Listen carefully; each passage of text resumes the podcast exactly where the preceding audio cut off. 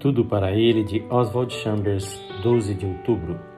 Acertando o passo com Deus. Andou Enoque com Deus. Gênesis 5, 24.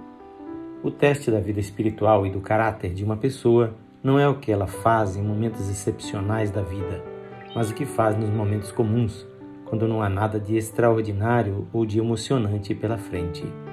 O valor de uma pessoa se revela em sua atitude face às coisas comuns quando ela não é o foco das atenções, conforme João 1,36.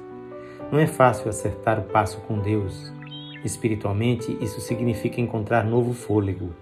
Para aprender a caminhar com Deus, esbarramos sempre na dificuldade de acertar o passo com Ele, mas quando o conseguimos, a única característica que se manifesta é a vida de Deus.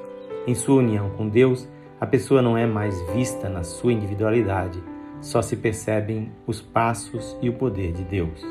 É difícil acertar o passo com Deus porque, quando começamos a caminhar com Ele, verificamos que, antes de termos dado três passos, Ele já nos ultrapassou. Deus faz as coisas de modo muito diferente e temos que aprender a conhecer os métodos dele. O profeta diz o seguinte a respeito de Jesus: Não desanimará nem se quebrará. E isso aconteceu porque ele nunca agiu segundo o seu próprio ponto de vista, mas sempre segundo o de seu Pai. Temos que aprender a fazer o mesmo. Não é pelo raciocínio intelectual que aprenderemos as verdades espirituais, mas pelo contato espiritual com Ele. O Espírito de Deus modifica a nossa maneira de encarar as coisas e o que antes era impossível começa a tornar-se possível. Acertar o passo com Deus significa nada mais, nada menos do que entrar em união com Ele.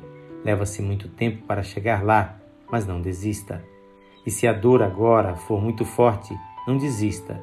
Prossiga e em breve você descobrirá que tem nova visão e novo objetivo. Esta leitura é feita por seu amigo pastor Edson Grando.